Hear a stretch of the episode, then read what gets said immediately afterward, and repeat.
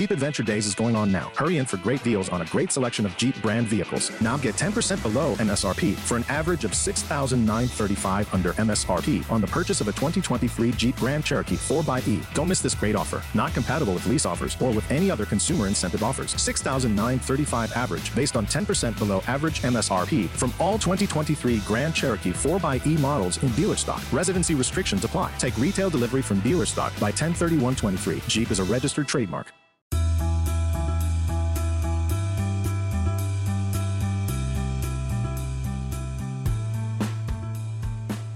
Hola amigos, ¿cómo están? Bienvenidos a un nuevo episodio de Invertir Joven. Mi nombre es Cristian Arens y les doy la bienvenida. Este podcast tiene como objetivo principal darte las mejores herramientas y los mejores tips para que aprendas a manejar tu dinero. Aquí creemos en la importancia de la educación financiera como medio para alcanzar tus metas y tus sueños. Recuerda que en este programa siempre hablamos de inversiones, finanzas personales y de emprendimiento. Recuerden también que la frase de este programa es, el dinero es un excelente esclavo, pero un pésimo amo. Vamos a darte la libertad para que puedas hacer las cosas que realmente te gustan y te apasionan con tu tiempo. Así que vamos a empezar.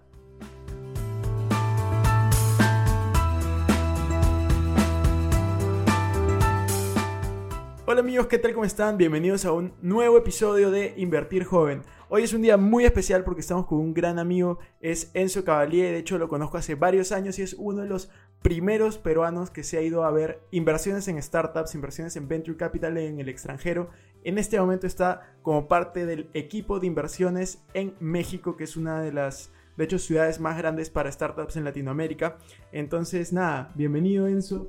Quería, quería darte la bienvenida a este podcast de emprendimiento, finanzas personales e inversiones. Así que, ¿qué tal Enzo? ¿Cómo, cómo es que comenzaste en este, en este episodio de tu vida de comenzar a ver startups, comenzar a, analizarlas para invertir y demás.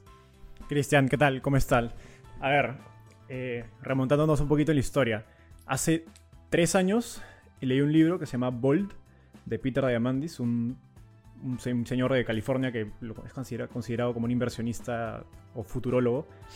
Y en este libro él habla de muchas tecnologías exponenciales que estaban afectando el mundo de manera dramática. Inteligencia artificial, impresión 3D, eh, Internet de las Cosas, etc.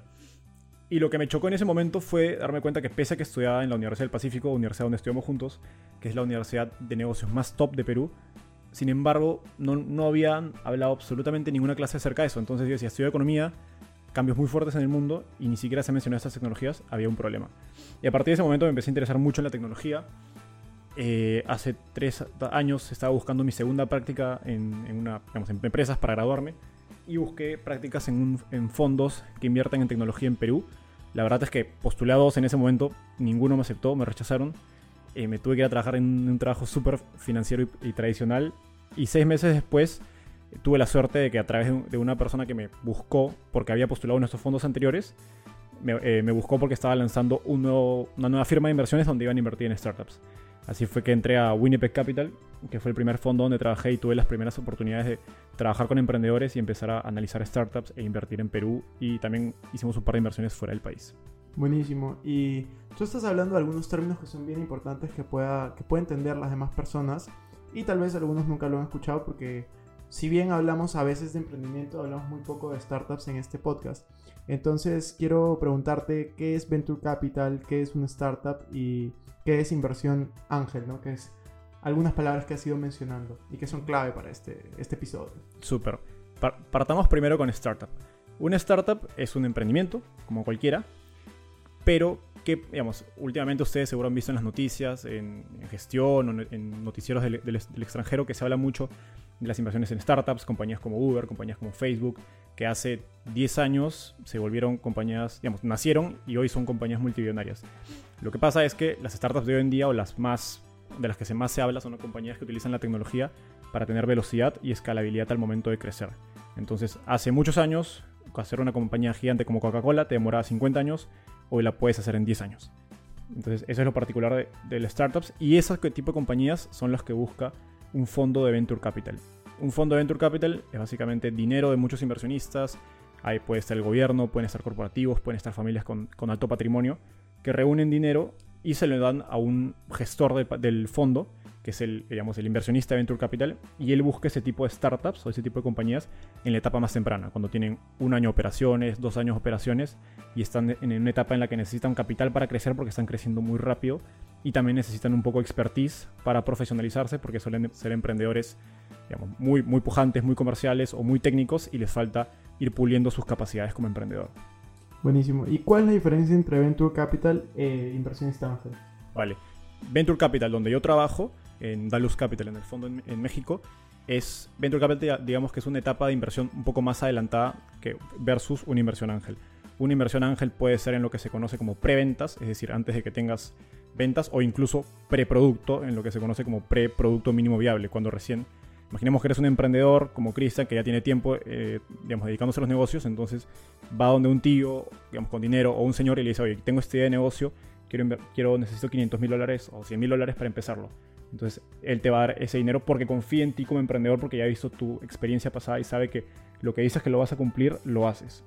Luego, luego en Venture Capital buscamos empresas que pueden tener dos o tres años y que ya tienen cierto historial de ingresos, de operaciones, que tienen un producto mucho más eh, consistente y, digamos, y que tienen ya clientes hace muchos años que les gusta su producto y que vienen creciendo rápido y particularmente que están en un mercado muy grande y usualmente en varios países a la vez.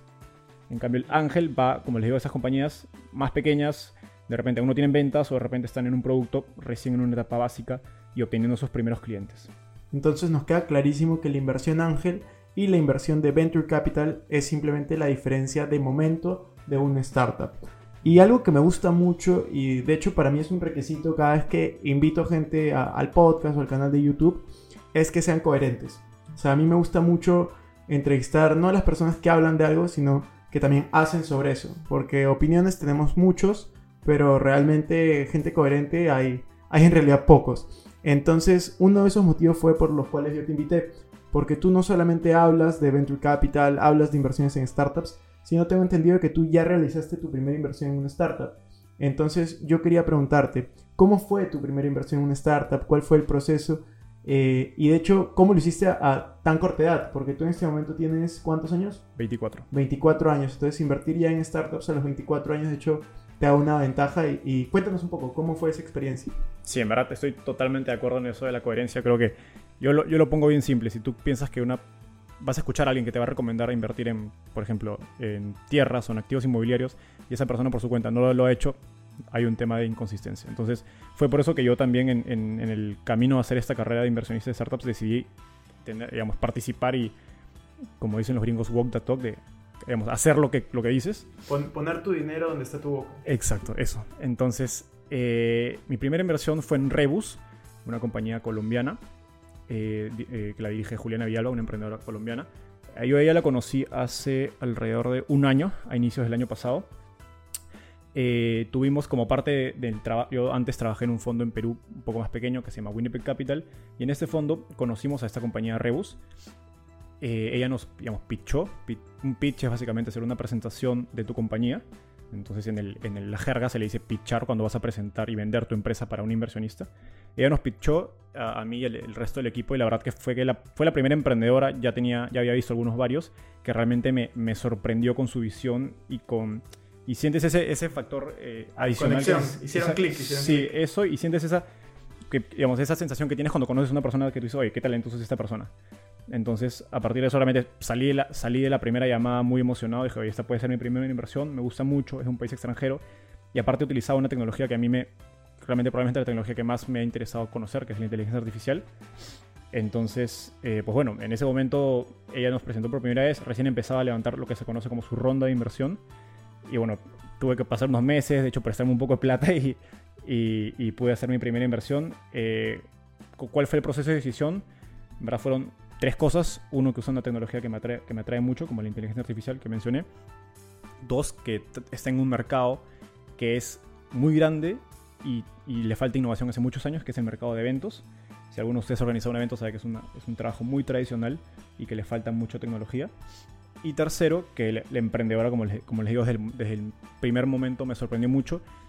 Y, y luego ya cuando me puse a investigar acerca de ella y sus trabajos pasados, la verdad fue que tenía un, como se conoce como track record, digamos, logros, habiendo funda- fundado otras empresas, incluso uno de sus cofundadores, que es el otro emprendedor con el que ella trabajaba, había vendido una empresa, entonces tenían pergaminos para poder apostar en ellos como, como emprendedores. Claro, tenían un buen historial de emprendimiento, ¿no? Siempre hablamos en el, en el canal y en los podcasts de historial crediticio.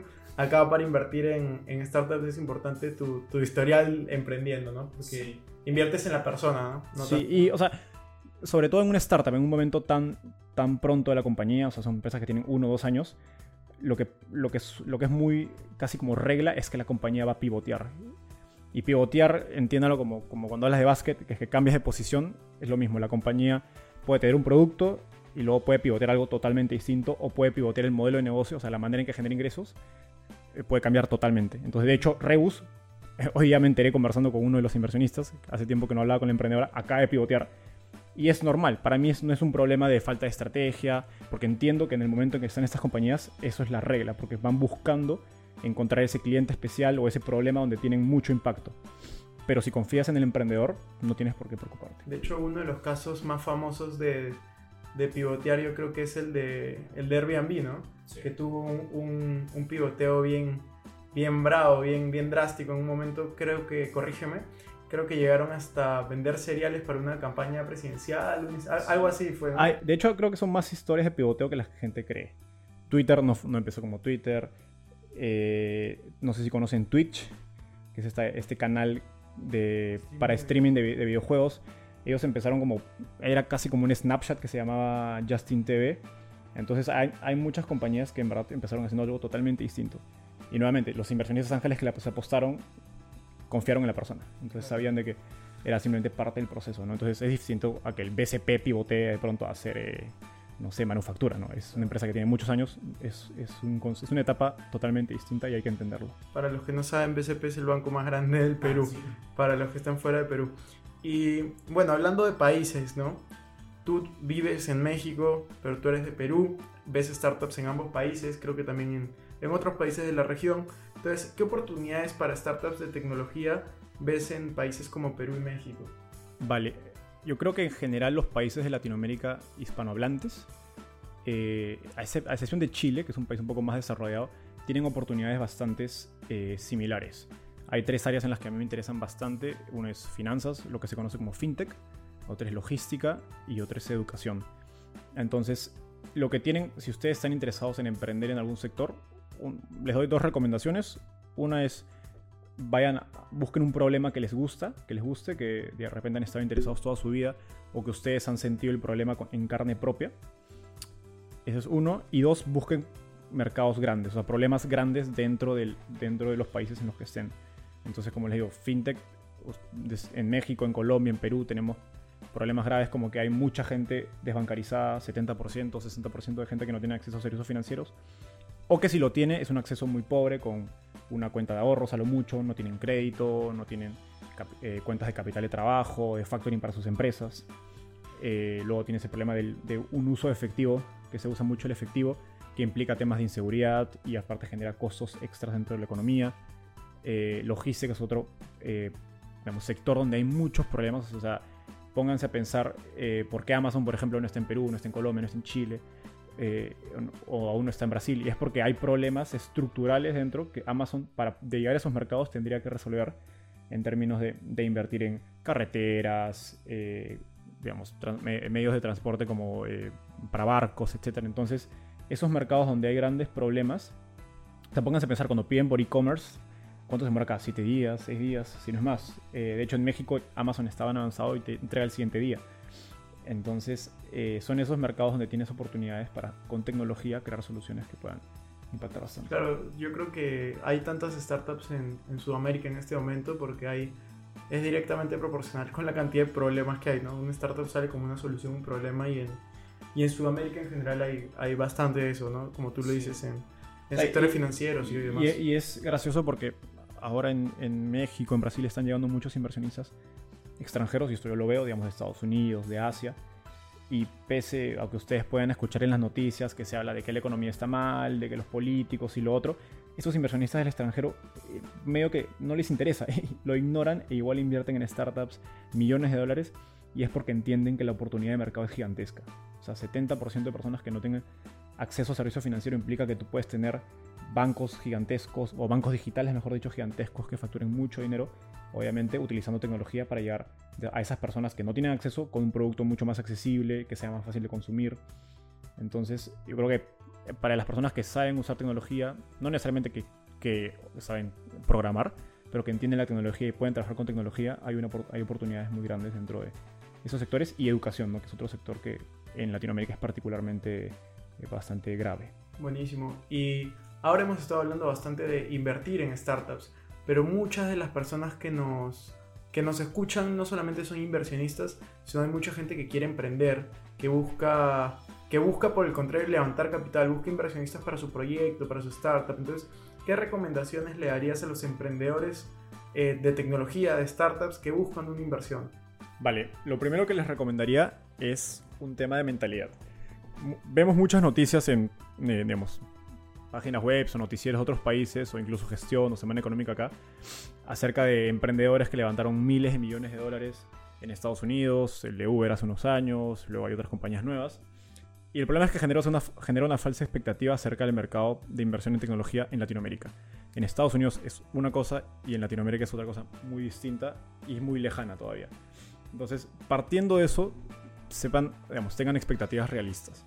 Los, inversionistas en tecnología en Latinoamérica son un poco más conservadores, sí. No invierten tanta plata, sí. Entonces, eso es una constante. El punto es que ustedes no vayan a buscar inversión con una expectativa de Estados Unidos porque se van a chocar contra una pared y va a ser muy frustrante y les va a hacer perder mucha energía y emoción positiva. Dicho eso, tienen que entender que hay, hay emprendedores que tienen pedigree y otros que no.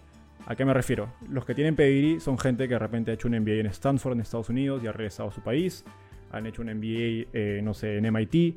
Entonces, para esos, esos, esos, emprendedores que aparte por ello tienen una carrera con, de repente, en, algún banco, en alguna empresa grande, y han conocido ejecutivos, dueños de empresas, les es mucho más fácil levantar capital. Y esa es la realidad, y yo lo veo en el día a día. Los otros emprendedores que no tienen tanto pedigree, de repente es gente joven que tiene 23 años o 24, y son desarrolladores de software o luego o hicieron, como un caso que yo conozco, hicieron una eh, empresa tradicional durante toda su universidad y al acabar la universidad decidieron convertir esto en una startup metiéndole tecnología y les está yendo bien, pero también les costó porque esto, porque no tenían el pedigree. Entonces, tienen que entender cuál es el caso de ustedes. Uno, evidentemente el que tiene pedigree es la menor, el menor porcentaje y la mayoría es el otro. Entonces, los que no tienen pedigree, yo lo que yo les digo es no levanten plata hasta tener un MVP. Y esa es mi recomendación. Hay gente que está de acuerdo, gente que no. Con MVP me refiero a producto mínimo viable. ¿Y por qué? Porque hoy día ustedes, con unos cuantos miles de soles o dólares, digamos, sin llegar ni a 10 mil, pueden contratar productos como Amazon Web Services, Google Drive y productos, eh, herramientas que se llaman no code. Con no code se refieren a no código, que son herramientas como Webflow, Bubble de, de burbuja, Shopify, Zapier, y todas estas herramientas, que son herramientas americanas de software, les permiten construir una, un e-commerce, eh, una página web para hacer un marketplace y cualquier producto que se puedan imaginar con muy poco dinero. Que requiere evidentemente que ustedes se den el trabajo para aprender esas herramientas que no son tan complicadas como aprender a programar en una y tengan que ir a una universidad. Lo pueden aprender en tres meses con dedicación. Entonces, mi recomendación es que aprovechen estas herramientas que de hecho son bastante recientes y les van a permitir construir un producto mínimo viable con muy poco capital. ¿Y qué, tiene interesante esto, aparte del tema del dinero? Que es que ustedes van a probar de que son capaces de construir un producto por su cuenta.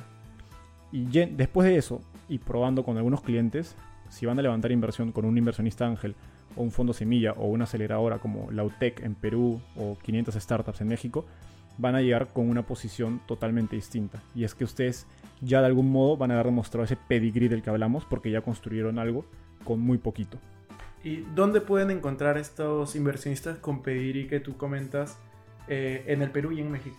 O sea, solo en UTEC, en Ventures, en 500 Startups, o dónde podrían encontrar a estas, a estas personas, ¿no? Vale, yo creo que hay, hay dos grupos, o sea, las aceleradoras, creo que hay en Latinoamérica hay aceleradoras buenas, como, las que mencionaste, UTEC Ventures, luego está Startup Chile, Startup Perú, que no necesariamente son aceleradoras per se, pero les, les, pueden dar ese capital, 50 mil soles, 20 mil dólares, que es necesario para, o que es, digamos, que es suficiente para poder contratar un, un equipo pequeño y empezar a escalar.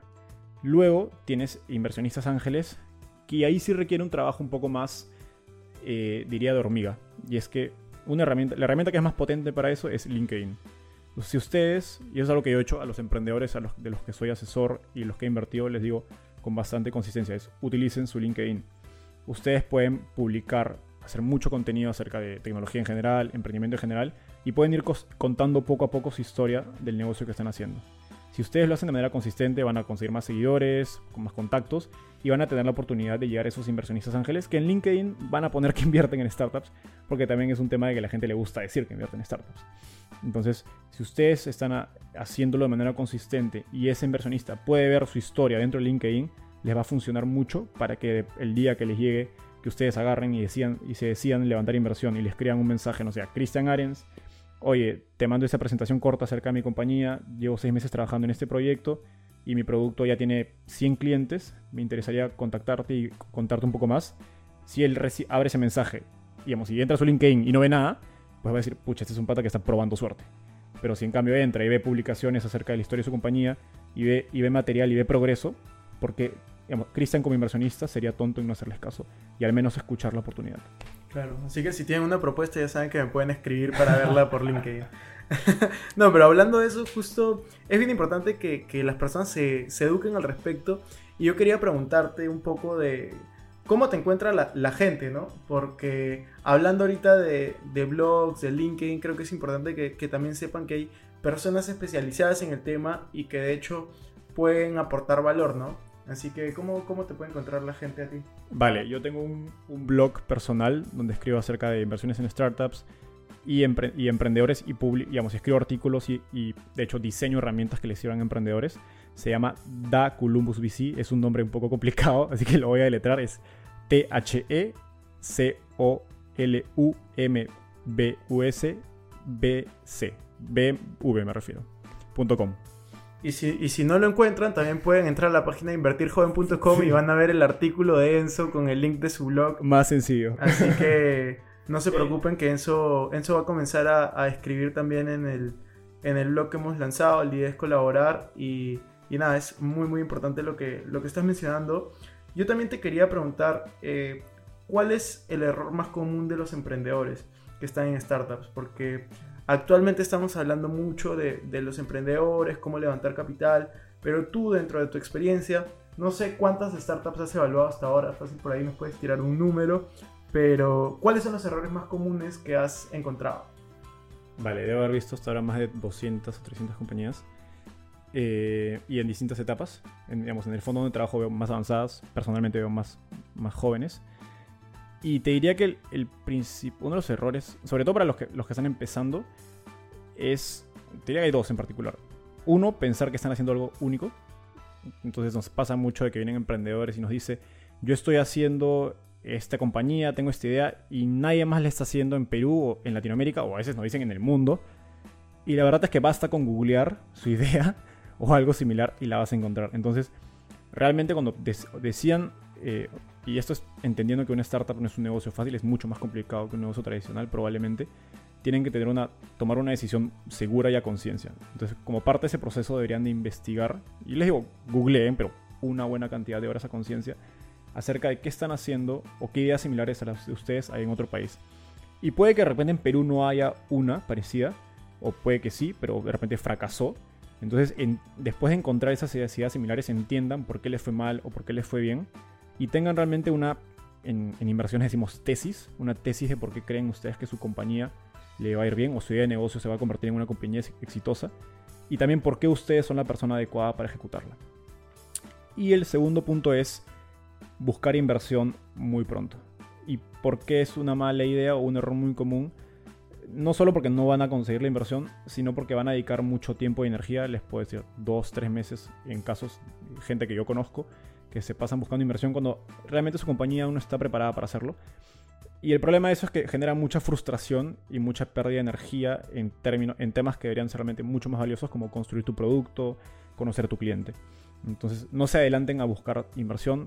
Suena sexy ver las portadas de la gente que levantó rondas de millonarias de dinero, pero no es el punto final de una, de una startup. Y si lo hacen muy pronto, como digo, se van a frustrar te genera mucho desenfoque, ¿no? es, la palabra por donde ibas. Y ahora, eh, un poco para también satisfacer las necesidades de, de las personas que buscan invertir.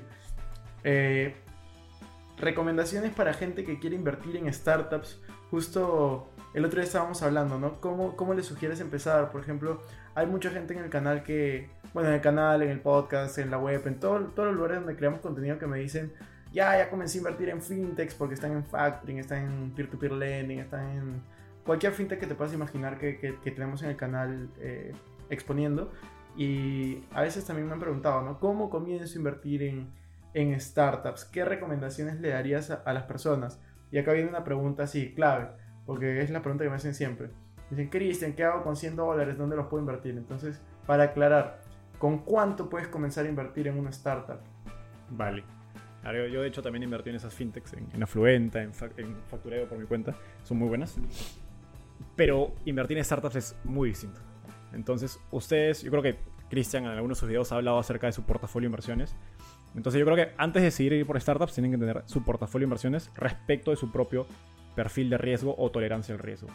Entonces, eh, tienen, tienen digamos, productos de inversión como depósitos a plazo, eh, factoring, que es un poco más riesgoso de repente, Afluenta o peer-to-peer lending, que es un poquito más riesgoso. las startups están mucho más, en el, digamos, en el espectro de riesgo están mucho más avanzadas. Entonces, tienen que primero entender cuánto riesgo están dispuestos a, entender, eh, a aceptar.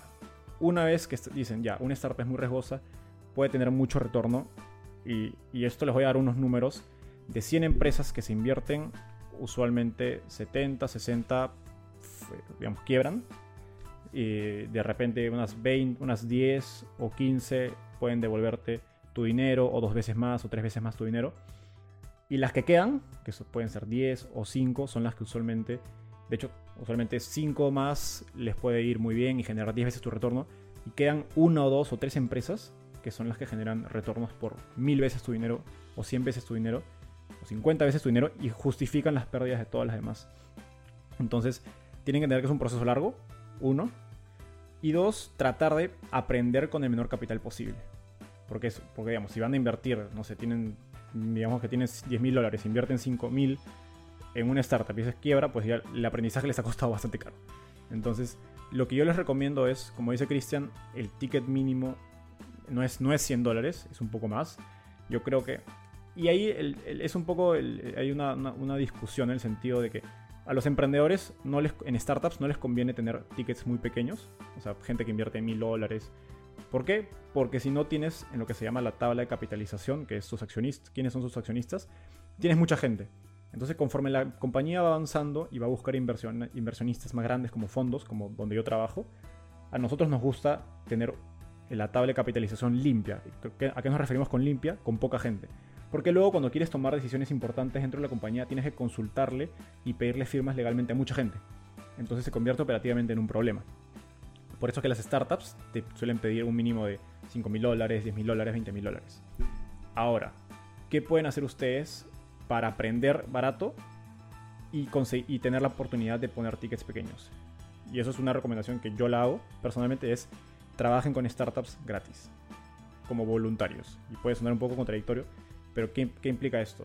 Yo en mi segunda inversión, es una startup que apoyo, que es de una amiga de la universidad un poco, poco mayor, que se llama Talently. Yo empecé a trabajar con Doménica, la fundadora, hace un año, eh, cuando le el negocio aún era una idea. ¿ya? Y yo aprendí durante todo, durante todo ese tiempo, digamos, sin el riesgo, porque yo no era un empleado y tampoco era un inversionista inicialmente, digamos que desde afuera, pero vi, vi todas las decisiones, vi los, los pivots que hablábamos antes, porque la compañía tuvo que cambiar dos veces de, modelo de negocio, cambió dos veces de hecho, la segunda fue hace poquito. Eh, y entonces experimenté los riesgos de hacer una startup, de contratar nueva gente, de aprender marketing digital, de hacer un producto, sin tener carne en la mesa. Entonces fue un aprendizaje de algún modo barato. Y aparte, ¿qué me dio esta posibilidad de trabajar con la compañía como, casi como voluntario? El acceso a invertir un ticket de inversión pequeño. Ella levantó una ronda de alrededor de, 60 de 70 mil dólares hace poquito y yo puse un ticket de un solo dígito, bastante pequeño. Pero ¿por qué tuvo acceso a eso? Porque ella sabía, después de este año trabajando juntos, del valor que yo le podía aportar como inversionista, más allá de solo el capital. Entonces, si ustedes encuentran una compañía que les guste, sea en e-commerce, en un marketplace, una fintech, logística, lo que sea, y ustedes se ofrecen al emprendedor a apoyarlo y darle algún valor agregado, ese emprendedor luego, cuando busque eh, una inversión, va, va, a estar dispuesto a recibir un ticket pequeño de ustedes, como digo, pues mil dólares, dos mil dólares, tres mil dólares, sin problema porque saben que ustedes van a aportar mucho más valor que ese dinero, a diferencia de un inversionista que de repente pone 50 mil dólares, pero no ofrece tanto valor en la cancha, ¿no? en el trabajo, en el, en el, día a día, en las semanas, consultando decisiones estratégicas, de repente presentándole a un cliente o trayéndole, está buscando un desarrollador y ustedes le traen a un desarrollador que conocen de referencia, que es muy bueno, es proactivo, etc. Si ustedes hacen ese tipo de cosas, el emprendedor va a valorar mucho más su dinero, más allá del capital per. Claro, o sea, es bien importante. Siempre en el canal, eh, bueno, en los podcasts también, estamos hablando de que tú puedes invertir dos cosas, ¿no? Puedes invertir tu tiempo, puedes invertir tu dinero. En este caso, lo que eso está sugiriendo es eh, que es más importante que tener dinero para invertir en startups, tener el acceso al trato. O sea, porque imagínense, tú puedes tener la plata que quieras, pero tener acceso, imagínate, al próximo Uber, al próximo Airbnb, al próximo Spotify, al próximo lo que sea en Sudamérica o en el mundo, es lo más difícil. Entonces, para poder tener acceso, tú lo que tienes que hacer, en resumen, lo que estoy diciendo eso es añadir valor. Tú añades valor y ellos te van a permitir también añadirte valor como a través de una inversión o un contrato de vesting o hay mil formas de hacerlo, pero, pero las startups lo pueden hacer. Entonces, ya para, para ir cerrando un poco este podcast que ha sido súper diferente y yo creo que ha añadido bastante valor a todos, ¿qué recomendaciones finales te, te gustaría dar? ¿Qué opinas del mercado de startups en, en Perú, en México? ¿Qué, ¿Qué comparaciones hay? Y, y nada, a palabras finales que puedas darle tanto a inversionistas o a emprendedores que te, que te estén escuchando. ¿no? Vale. A ver, yo cuando, cuando llegué a México me topé con un mercado un poco más avanzado que Perú, sí. Y tiene una particularidad que aún no llega a Perú, pero que igual funciona para Perú, que es que muchos inversionistas, como comenté antes, de Estados Unidos, de Asia, están llegando y buscando invertir en compañías allá. Entonces lo que, lo que yo siento como tendencia es que Latinoamérica y en general el mundo se está volviendo cada vez más sin fronteras. Entonces he conocido inversionistas ángeles de Estados Unidos, dos en particular, que ya han invertido en compañías de México, incluso de Colombia. Y, estamos hablando de tickets de inversión de 100 mil dólares, 150 mil dólares. Y a ellos no les interesa el panorama político, ni nada, sino les interesa que sean emprendedores a uno, gente, digamos, muy talentosa, proactiva, líder que logre convencer a otros, que pueda vender. Invierten en ellos, apuestan en ellos porque están trabajando dentro de problemas, como hablamos, como fintech, como logística o educación, que son problemas gigantescos y saben que hay mercado. Entonces, yo creo que en Perú aún los emprendedores con los que he conversado no se dan cuenta de eso. Con algunos pocos yo les voy contando, les voy diciendo, oye, a este, a este inversionista lo puedes contratar por LinkedIn. Es poco, digamos, sí. Es poco probable de repente al inicio que te haga caso, pero si le pruebas con 10 o 20, uno te va a hacer caso. Entonces, yo creo que no tienen que tener que hacer una startup. van a tener muchos nos, pero la ventaja de que, es de que la gente en tecnología digamos, ve el mundo de una manera mucho más abierta les va a permitir. Atrévanse a buscar gente que, que invierten ustedes de Chile o de Colombia o de México o de Estados Unidos incluso, que es gente que en verdad está dispuesta a hacerlo. Es cuestión de que ustedes toquen la puerta varias veces. Y del lado de los inversionistas, mi recomendación sería que, y voy a ir a lo anterior, trabajen con startups. Creo que hay muchos inversionistas en Perú que he conocido yo, ángeles, y me refiero a gente ejecutiva de grandes empresas, incluso dueños de empresas, digamos, gente mayor. Y para mí el problema, y esto lo valió con emprendedores, es que sienten, no me gusta decir esto, pero cierto sentido de, no sé si decir superioridad, o que conocen más el negocio que el emprendedor. Y yo, en mi experiencia, creo que es totalmente falso Creo que cuando em-, emprendes en startups, lo mejor es partir de una mentalidad de que no sabes nada, de que estás para aprender tanto como él, pero que, que crees en que ese emprendedor se va a comer varias horas de trabajo y de, digamos, pasarlas mal de repente porque falta dinero, etc.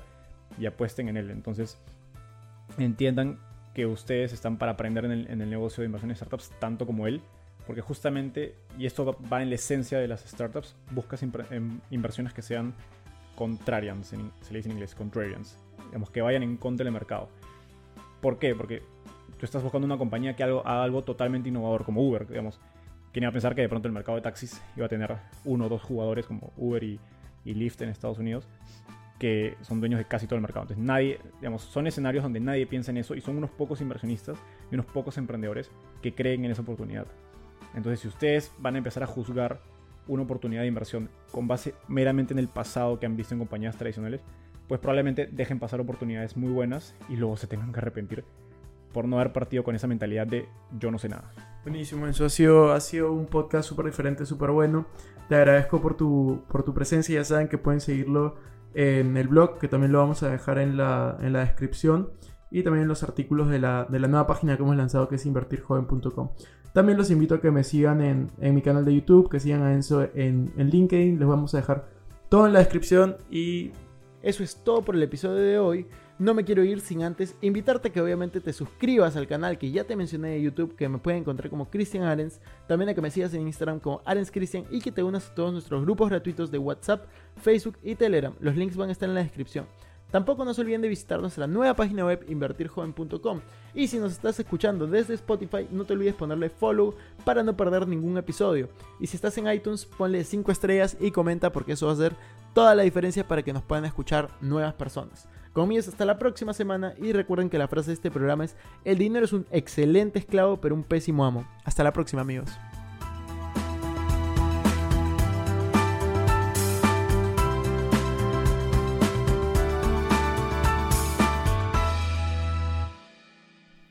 Este es un podcast producido por Explora.